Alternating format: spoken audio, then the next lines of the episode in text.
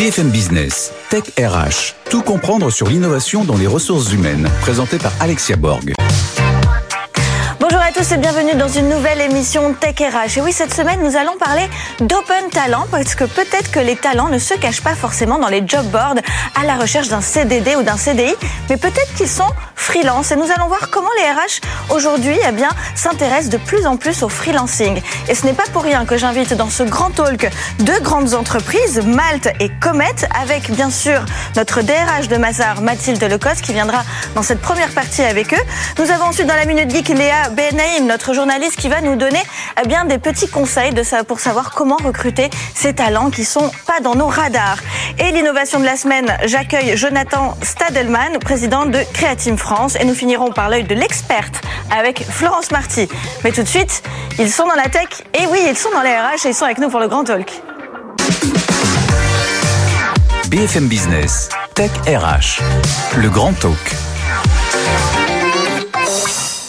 Et dans ce grand talk avec moi, donc Mathilde Lecos, RH de Mazar, Alexandre Fréty, directeur général de Malte, et Eric Didier, président de Comet. Bonjour messieurs, dames. Bonjour. Bonjour. Merci d'être avec nous sur les plateaux de Tech RH. On va parler d'un sujet qui, auparavant, intéressait plutôt les achats, le middle management, hein, le management intermédiaire, les opérationnels, puisque euh, ces, euh, ces personnes, ces collaborateurs, eh bien, faisaient appel à, à des freelances. Mais aujourd'hui, les DRH, les recruteurs, s'intéressent de plus en plus à ces talents externes qu'on ne voit pas forcément dans les job boards, mais qui sont peut-être chez vous, Et on va euh, voir un petit peu ce que c'est que ce concept de open talent. Je vais donner la parole d'abord à Mathilde Lecos pour déjà nous expliquer en tant que DRH qu'est-ce que open talent?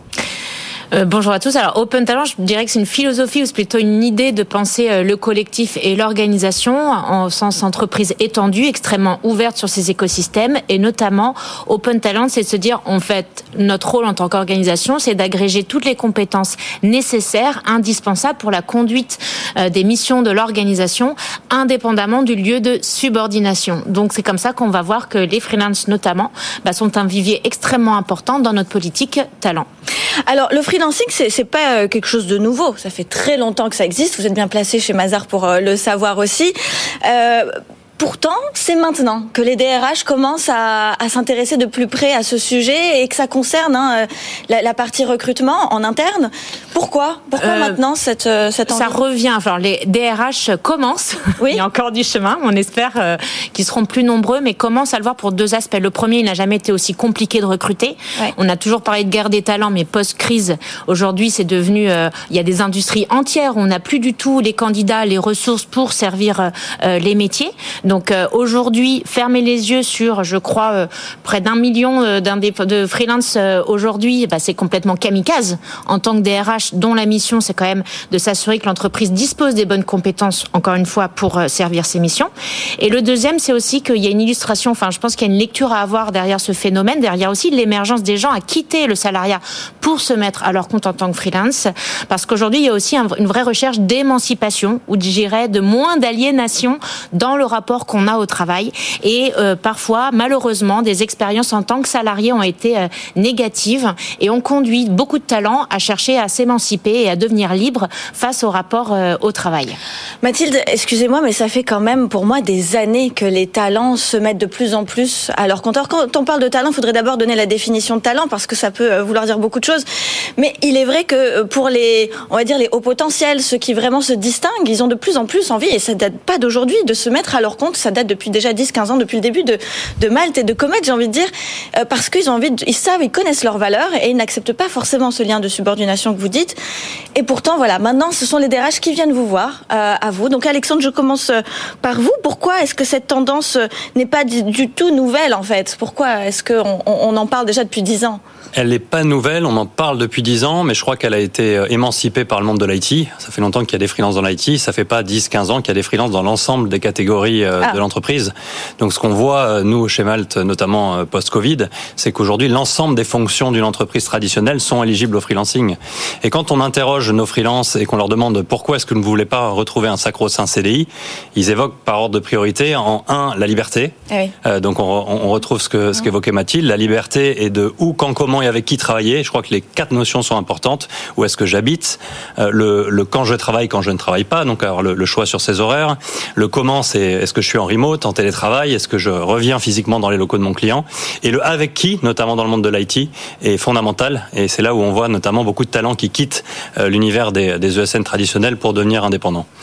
En, deux, ils vont nous évoquer l'autonomie, donc casser le lien de subordination. Euh, je suis freelance, je veux un client et non pas un patron. Et ça aussi, on le voit d'autant plus avec la nouvelle génération qui arrive sur le marché des travail. Aujourd'hui, vous voyez des gens qui sortent de très bonnes écoles d'ingénieurs, très bonnes écoles de commerce, qui ne veulent pas d'un CDI et qui vous disent je veux un client et non pas un patron. Et en trois, et j'ai envie de dire seulement en trois, on va retrouver le, le pouvoir d'achat. Le pouvoir d'achat, effectivement, puisqu'on n'est pas payé de la même façon. Euh, on verra qu'il y a des avantages et des inconvénients quand même hein, dans le freelancing qu'on n'a pas, qu'on retrouve pas forcément dans, dans, un CDI ou dans un contrat classique. Euh, en revanche, c'est vrai qu'il y a cette forte euh, volonté de vouloir être libre et surtout de choisir son management finalement, parce que finalement le client devient aussi un peu le, le, le management. Alors attention, pas le management, le client. le client, bien sûr. il faut faire attention mais, quand même. mais alors c'est vrai que ça, ça, reste. On verra après la partie légale, hein, surtout sur sur cette partie de combien de temps on a le droit de travailler pour un seul et même client, c'est important. Euh, chez Comet, justement, vous, avez compris ça aussi assez rapidement. D'abord sur le profil IT, est-ce qu'on s'ouvre de plus en plus? Alors sur le profil IT, euh, on s'ouvre de plus en plus néanmoins euh, c'est surtout les experts, ceux qui ont pas mal d'années d'expérience, qui peuvent plus facilement revendiquer euh, des, postes qui leur plaisent, qui peuvent plus facilement imposer, je dirais, au du point négocier le type de, mission qu'ils font. Euh, il y a en effet pas que le salaire, mais il y a aussi de plus en plus la mission de l'entreprise. Est-ce que la mission sociétale de l'entreprise, l'équilibre vie personnelle, vie privée, mais aussi la passion d'être au boulot. Ce qui ressort toujours, c'est justement ce, ce, désir de passion de d'aller faire quelque chose qui est bon et pour sa carrière et pour sa vie de tous les jours. Donc euh, l'IT reste quand même le creuset du freelancing parce qu'il y a beaucoup beaucoup de formations à faire, d'auto-formation à faire, et les freelances passent des, des, des heures et des heures à apprendre des nouvelles technologies qui sont Regardez le nombre de téléphones qu'on a chaque année nouveau. Il y a les technologies qui doivent suivre derrière. Donc, euh, c'est un métier qui va très vite un métier qui va très vite et qui s'ouvre donc de plus en plus à, d'autres euh, compétences. Quand même, il faut le rappeler parce que vous avez vraiment souligné, et puis c'est important de dire attention des clients et pas le management. On peut avoir tendance, et il faut faire attention, à, à faire appel à un freelance pendant plusieurs mois et ça peut être considéré comme euh, comme un salarié. Donc il faut faire aussi attention euh, à ça. Bien, bien sûr, et je pense que un des sujets, quand même, on le sait, et je, le dis avec beaucoup euh, d'affection pour la fonction RH, mais il y a quand même une, une proportion de risque adverse, c'est-à-dire on a peur de la prise de risque, euh, puisqu'on est là pour protéger l'organisation justement de ces risques-là. Et derrière ce sujet se pose le sujet de la requalification, c'est-à-dire en fait quelqu'un que justement, ben, on va pouvoir requalifier en salarié parce que ça fait très longtemps qu'il travaille euh, pour nous et, et on sait que c'est un risque philosophiquement, et je crois que, alors pour en avoir échangé avec Alexandre concernant Malte, le nombre d'incidents en la matière, je crois, était, était nul. C'est-à-dire qu'en fait, aujourd'hui, ce qu'il faut comprendre, c'est que le sujet n'est pas, alors je dis pas pour tout le monde, c'est vrai qu'on parle beaucoup d'écoles blancs, des prestations intellectuelles, euh, mais qui, pour, sur ces profils-là, ne connaissent pas la précarité. En fait, ils sont, euh, mais, euh, débordés même de propositions. Et donc, en fait, c'est eux qui ne font pas le choix d'être salariés. Ces mêmes profils ont en même temps énormément d'opportunités d'emploi en tant que salariat. Donc en tous les cas, le risque n'émane pas des candidats, des freelances eux-mêmes sur ce risque de requalification. Après, effectivement, un risque URSAF, c'est d'ailleurs tout l'enjeu bah, du lobbying aujourd'hui nécessaire à faire, que ce soit RH ou euh, justement euh, plateforme, euh, justement encourageant cette activité, parce qu'il y a un vrai sujet de aujourd'hui, on est en 2023, le monde a changé et peut-être qu'effectivement les attentes sociétales aussi sur ces aspects nécessitent de revoir un peu aujourd'hui le droit du travail et les modes de subordination. Ça, c'est une, invitation claire à, faire au gouvernement. Non, mais je suis bien d'accord. Je pense que tous les freelances le sont et, bien évidemment vous, messieurs, hein, à, revoir un petit peu, à alléger, à, avoir une sorte d'assouplissement sur certaines règles. Euh, Alexandre, vous justement, qui, qui, aux premières loges des demandes des entreprises, vous voyez qu'il y a de plus en plus de RH. Pourquoi, à votre avis, euh, euh, vous, vous, rencontrez de plus en plus de RH et où elles en sont pour dans ce sujet Est-ce qu'ils est comprennent les tenants et aboutissants Est-ce qu'ils comprennent que ça peut justement être une source euh, qualitative pour retrouver des talents? On a un bon observatoire parce qu'on travaille avec 85% du CAC 40, donc euh, ça permet de voir comment est-ce que les grandes entreprises aujourd'hui appréhendent ce sujet du freelancing.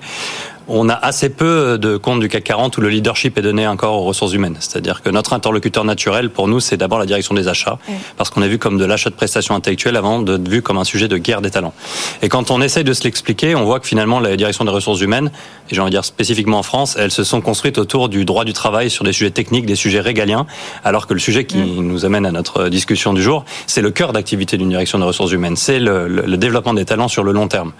On a un exemple, nous, euh, qu'on aime bien qui est L'Oréal, où le leadership a été donné à, à, la direction des ressources humaines, et quand on, on rencontre le directeur des ressources humaines monde de L'Oréal, il nous dit pour moi la compétence est plus importante que le statut. Et ça, c'est une phrase assez choc et, et, et, assez moderne pour un DRH aujourd'hui. Donc euh, il y a L'Oréal, il y a Mazar. Il faut faire des émules parce qu'encore une fois, beaucoup de DRH ne se sont pas emparés du sujet. Quand je rencontre un, DRH, souvent je lui pose la, première question que je lui pose, c'est combien a-t-il de freelance dans l'organisation? Ah. Très souvent, il, me répond je ne sais pas répondre. Et quand je demande est-ce que le sujet est, est managé par l'équipe des ressources humaines, on me répond non. Et quand je réponds pourquoi, on me répond je ne sais pas. Donc en fait, ça, ça vient avant tout d'une volonté et d'une volonté de, de, schéma directeur sur, le, sur la guerre des talents. Et effectivement, le barycentre va basculer dans les années qui viennent euh, vers la direction des ressources humaines, mais il y a encore du travail. Et je suis persuadée que vos talents qui sont dans vos plateformes euh, ne rêveraient que d'être vus par les RH aussi. Bien entendu. C'est ça, euh, la, frustration, mm. parce qu'il n'y a pas que le management ou les, la, personne qui va avoir besoin à un moment T de cette compétence, qui va chercher, qui va trouver son profil sur l'une de vos plateformes. Et, si je peux aller un, cran plus loin, c'est-à-dire nous, dans notre modèle, on assume complètement un mariage réussi entre un freelance et un client. C'est-à-dire que le freelance, même si c'est pas son, son souhait pour 85% d'entre eux, il peut retrouver une histoire d'amour en CDI avec son client. Alors j'allais venir à cette question qui est un petit peu particulière, un peu touchy, on va dire, sur, euh, sur vos deux entreprises, parce que effectivement, si demain un client, alors vous parlez de, de L'Oréal, Mazar et plein d'autres euh, font appel donc à, vous, et je, vous pose la question du coup à, vous, Eric. Mais s'ils veulent recruter à la fin un de vos talents, qui, ils arrivent à se dire bon, ok, j'arrête le freelancing pour euh, me mettre en CDI dans cette entreprise parce qu'ils l'adorent et tout s'est bien passé. Comment vous faites? Comment vous réagissez? Et, voilà. Est-ce que c'est pas un peu un risque aussi? Alors c'est un risque peut-être, mais on l'a contractuellement prévu puisque passer de freelance à CDI chez le client est gratuit. C'est-à-dire ah. que euh, on, on c'est vraiment un choix d'être freelance et le freelance peut pour des événements de vie en fonction du cadre législatif avoir besoin d'avoir un CDI. Globalement, si vous regardez les freelances qui temporairement arrêtent de devenir freelance, c'est souvent parce qu'ils se marient, ils ont un enfant, ils achètent une, maison. Aller chercher un, un, prêt bancaire sans CDI en France, ça reste extrêmement dur, même si vous avez un très beau salaire. Euh, si vous êtes profession libérale, pas de problème. Mais si vous êtes freelance, c'est pas un vrai statut freelance, ça n'existe pas dans la loi. C'est des chefs d'entreprise indépendants. Donc euh, oui, on l'a prévu et c'est bien. Et de toute façon, il reviendra freelance un peu plus tard, quand il aura fini de payer la moitié de son prêt ou quelle que soit la raison. En fait, c'est ça. C'est que vous arrivez quand même à comprendre le contexte qui fait que vous ne, vous ne pénalisez pas vos freelances s'ils souhaitent changer de statut vers un statut de salarié. On le sait, le freelancing en France est quand même assez précaire. On peut pas vraiment faire de prêt. On peut, voilà, c'est un, petit peu difficile. On ne cotise pas non plus au chômage. Mmh. ils sont libres aussi euh, vis-à-vis nous. Mais c'est une, une, liberté. Euh, un dernier mot, puis il nous reste une minute. C'est un sujet assez passionnant pour en parler des heures. Mais Mathilde, comment donner envie au DRH de s'emparer un peu plus de ce sujet, de ne pas avoir peur et de leur faire comprendre qu'effectivement les talents se cachent peut-être euh, chez Malte et Comet et entre autres dans, dans le freelancing euh, bah, il faut dépasser ses peurs. Euh, ça paraît c'est plus facile à dire qu'à faire, mais c'est vrai qu'aujourd'hui, encore une fois, c'est quelque part, le fondamentaux, les fondamentaux de la mission de DRH n'ont pas changé. Euh, ils ont été toujours de s'assurer que l'entreprise disposait des bonnes compétences au bon moment pour les bonnes missions. Le monde a changé. Et c'est juste que les armes, nos ressources à disposition sont extrêmement différentes une fois qu'on a, je dirais, quelque part vu euh, le, sujet du freelance sous l'autre angle. Ce n'est pas un problème, c'est au, contraire une grande opportunité.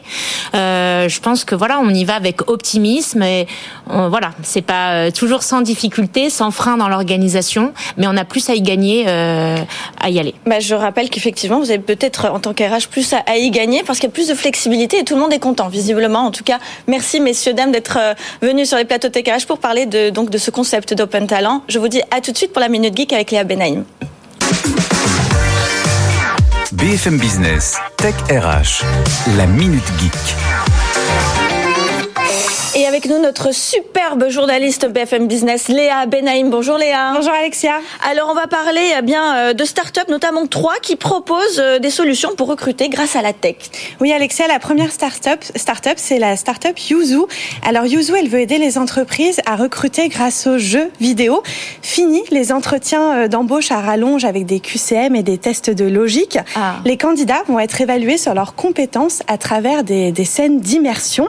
Pour faire simple, Yuzu a créé un jeu vidéo et les candidats vont jouer pour tester leurs aptitudes.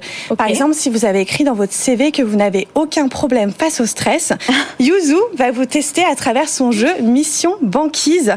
Les candidats sont envoyés dans une base scientifique au pôle sud.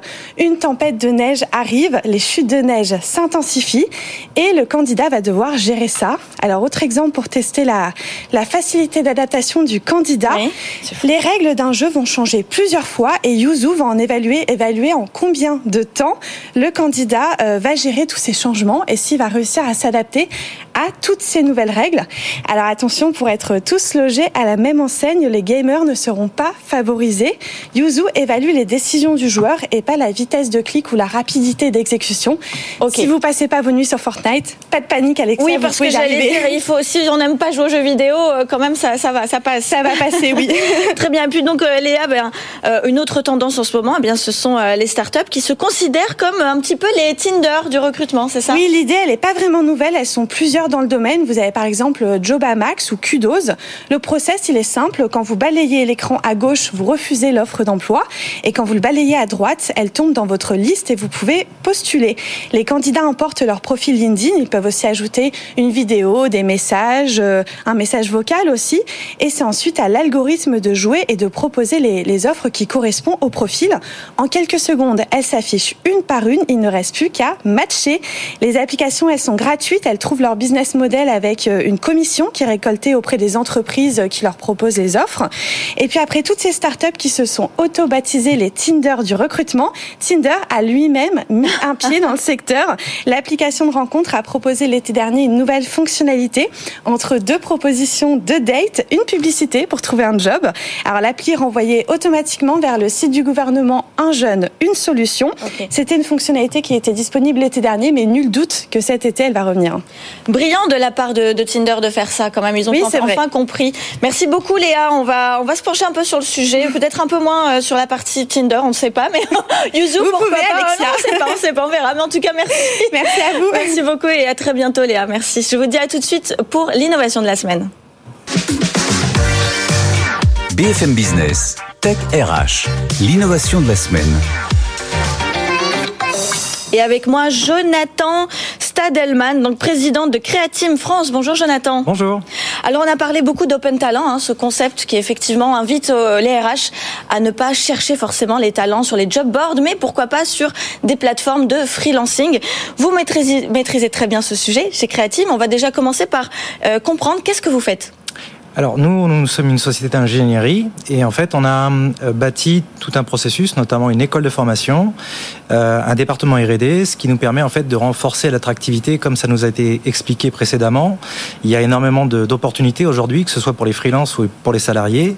Et notre vocation à nous, ça a été de réfléchir à un processus qui permet d'être les plus attractifs pour euh, l'ensemble de la population qu'on vise et pouvoir les, les maintenir dans des projets et des processus de développement au sein de la société. Alors quand vous dites attractif, attractif pour qui? C'est-à-dire pour les candidats ou pour les entreprises? Alors pour les deux. Pour, les, deux. Alors ça permet à la fois pour les, les candidats en fait de leur proposer un, un vrai sujet dans lequel on va les prendre euh, dans des processus de montée en compétences et dans des formations spécifiques sur des métiers particuliers qu'on a du mal à avoir en dehors d'un périmètre euh, euh, standard. Et euh, pour nos clients, bah, c'est la garantie d'avoir des ressources vraiment calibrées et qualifiées par rapport à des besoins très très précis, notamment dans le domaine du nucléaire, si c'est pour le citer qu'un seul domaine. Celui-ci est extrêmement exigeant. On a le droit de, de, savoir qui sont vos clients? Oui, alors on a on travaille sur le projet ITER, on travaille sur avec Vinci Nucléaire, on travaille avec EDF, on travaille avec Spi Nucléaire, on travaille dans beaucoup de domaines, Safran également dans l'aéronautique. Donc c'est à chaque fois des clients qui sont extrêmement exigeants sur la qualité et la performance de nos ressources. Bon, jusque-là, j'ai envie de dire, euh, bon, vous paraissez être une ESN un petit peu classique. Euh, donc j'ai envie de, de, savoir, vous avez certainement une partie Si vous êtes ici, c'est bien sûr parce que vous en avez une. Vous allez nous expliquer effectivement en quoi vous êtes innovant et vous allez nous parler de la formation, c'est ça? C'est ça. Merci d'ouvrir la voie sur le sujet. Alors effectivement, euh, une ESN dans le, dans le modèle permet de proposer des compétences pour des clients et sur des projets euh, divers et variés. Notre particularité à nous, ça a été vraiment de bâtir cette école de formation qu'on a labellisée comme étant une école qui va permettre en fait de former les gens sur un processus RH, sur des métiers et des technos spécifiques et aussi sur des outils. Et en fait, c'est donc la complémentarité de ce processus-là qui nous appartient, qui est notre patte à nous, qu'on a créé cette particularité qui n'existe pas dans un processus euh, de, de SN standard. Alors, on peut rentrer un peu plus dans le détail pour comprendre en quoi ça consiste justement cette, euh, cette formation. C'est votre école, hein, en fait, hein, qui mutualise donc des expertises et des outils qui permettent d'accélérer et optimiser les compétences des nouveaux salariés. Comment vous y prenez très exactement? Vous avez une formation euh, made in, made in, made creative. C'est tout à fait ça. C'est tout à fait ça. En fait, on, on s'est rendu compte que les experts, on les avait, les technos, on les a nous, mais elles sont réparties sur quelques individus qui sont des sachants et des experts. Et en fait, on a rédigé nous-mêmes des processus qui permettent en fait à des jeunes ingénieurs ou jeunes techniciens d'avoir la matière suffisante pour pas être perdus dans l'ensemble des données, mais d'être suffisamment efficace dans un processus de montée en compétences qui va être étalé sur 3, 4, 5 ans. Donc c'est une vision plutôt longue euh, dans le monde de l'ESN, mais ça nous permet en fait par palier de proposer à des gens de maîtriser des outils de conception 3D, de modélisation de centrales nucléaires virtuelles ou même des projets comme ITER qui sont euh, l'avenir de euh, des futures productions d'énergie euh, sur le territoire national ou même en Europe. Hein. Voilà, et en fait, ce qui est intéressant, donc votre particularité hein, chez Creatim, c'est finalement de voir qu'on peut être freelance, mais on peut continuer à monter en compétences. On peut Parce monter que c'est ça qui est, qui est un petit peu particulier dans le freelancing, c'est qu'on se dit, ben, on n'a plus cette entreprise, ce DRH qui nous aide à monter en compétences pour les entreprises qui, qui se sont quand même penchées sur le sujet. Euh, mais chez vous, justement, vous dites, ben, c'est pas parce que vous êtes freelance que vous n'allez pas monter en compétences. Vous les faites monter en compétences et ça rassure aussi les clients. C'est tout à fait ça. On a malgré tout une grande population de salariés en CDI chez nous. Donc on a quelques salariés qui sont, enfin quelques ressources qui sont des freelances et non pas des salariés. Euh, et en fait, on les hum, intègre dans la même démarche, dans la même philosophie de monter en compétences parce que effectivement, faut fidéliser ces populations, quelles qu'elles soient, qu'elles soient salariées en CDI ou freelance. Il faut leur apporter une valeur ajoutée pour les, leur proposer en fait la carrière la plus stimulante parce qu'aujourd'hui, le marché de l'emploi nous a été bien expliqué juste avant, est très très très demandeur de ressources qualifiées. Et donc, si on n'est pas un minimum sexy sur ces plans de carrière, ben, on fidélise pas les gens dans la durée. Voilà. Et puis bon, donc pour le, le, mot de la fin, c'est aussi inviter euh, euh, les, les, grandes entreprises qui ont leur propre campus, leur propre école, euh, bien justement de les ouvrir, non pas seulement aux salariés, mais de les ouvrir aussi aux freelances, parce que c'est ce qui permet de, de, créer de la fidélisation, non plus des salariés, mais des talents ouverts, on va dire ça comme ça. Tout à fait ça. C'est bien ça, Très bien, merci infiniment Jonathan. Euh, je vous dis à tout de suite. Eh bien, pour l'œil de l'experte cette fois-ci. BFM Business, Tech RH, l'œil de l'expert. On a dit œil de l'experte, parce que c'est Florence Marty. Bonjour Florence. Bonjour Alexia. Alors, quel constat par rapport à tout ce qui a été dit aujourd'hui euh, dans cette émission, mais aussi de ces dernières années? Vous qui avez aussi un organisme de formation, on le rappelle, hein, euh, Florence, Qu'est-ce qu'on peut dire de, de, de, cette nouvelle tendance des RH à vouloir et à s'intéresser maintenant de plus près euh, aux freelances? Bah, On peut dire que c'est quand même un peu frileux encore, hein, le fait que les RH se lancent euh, comme ça dans... C'est assez euh, fou d'ailleurs, oui. C'est assez fou, oui, mais en fait les directions générales sont frileuses, les directions des achats sont frileuses, frileuses les directions des opérations le sont aussi. Aujourd'hui, il y a un espèce de tabou même presque au niveau du freelancing. Hein. Les partenaires sociaux ne s'intéressent d'ailleurs pas du tout à cette forme de travail dans l'entreprise ce qui est totalement surprenant. Hein, c'est du travail, hein, on est bien d'accord. Mais en même temps, c'est ce que disait euh, un de vos invités euh, tout à l'heure, Alexandre Frétis, si je me trompe pas. Euh, on a aujourd'hui deux populations dans les entreprises, une qui est dirigée par le code du travail. Bon bah ça, c'est le champ d'action traditionnel des ressources humaines, et une population de gens qui travaillent, hein, d'acteurs, qui produisent, qui sont même au cœur de l'activité des entreprises et qui sont gérés par le code du commerce. Oui, c'est fou complètement Alors qu'on parle d'être humain et de compétences humaines. On parle de compétences. Et qu'est-ce qui se passe au niveau des RH et des DRH hein, Quelque chose qui est phénoménal. C'est la compétence dans les entreprises nous échappe totalement. On ne peut plus aujourd'hui dans les entreprises où il y a 20, 30, 40% de freelance parler de gestion de compétences si les RH ne s'intéressent pas à cette population. Cette population qui va être plutôt sur de la mission alors que les RH, de manière bientôt arriérés sont sur de la fonction. Et d'ailleurs, l'un des sujets qui va être le plus impacté hein, dans l'organisation par le freelancing, c'est la gestion euh, des carrières. La gestion des carrières, on ne va plus gérer des, des fonctions, on va aller gérer des missions, comme pour le freelancing. Et ça, tant que les RH, les DRH et euh, les, euh, les, les, DG hein, ne le comprennent pas, eh bien, il va y avoir un problème et un problème de fidélisation, aussi bien du point de vue des salariés que du point de vue des freelances d'ailleurs. Très français comme problème, parce qu'aux États-Unis et ailleurs, ce n'est pas du tout euh, une question de. Il n'y a, pas, a pas de différence en fait. À partir du moment où il y a un être humain qui a envie de travailler dans l'entreprise, quel que soit son statut, on s'intéresse à lui et on s'intéresse à, bien l'incorporer, l'accepter, euh, le onboarder également. Donc voilà, on invite la France à, justement s'émanciper sur ce point. Un code du travail un peu arriéré. Ah, voilà, un code du travail, il faut le revoir, on le sait. Voilà. On, les, on invite gouvernement à le faire aujourd'hui dans Tech Merci beaucoup Florence Marty. Avec plaisir. Je vous dis à bientôt pour une nouvelle émission Tech RH. BFM Business, Tech RH.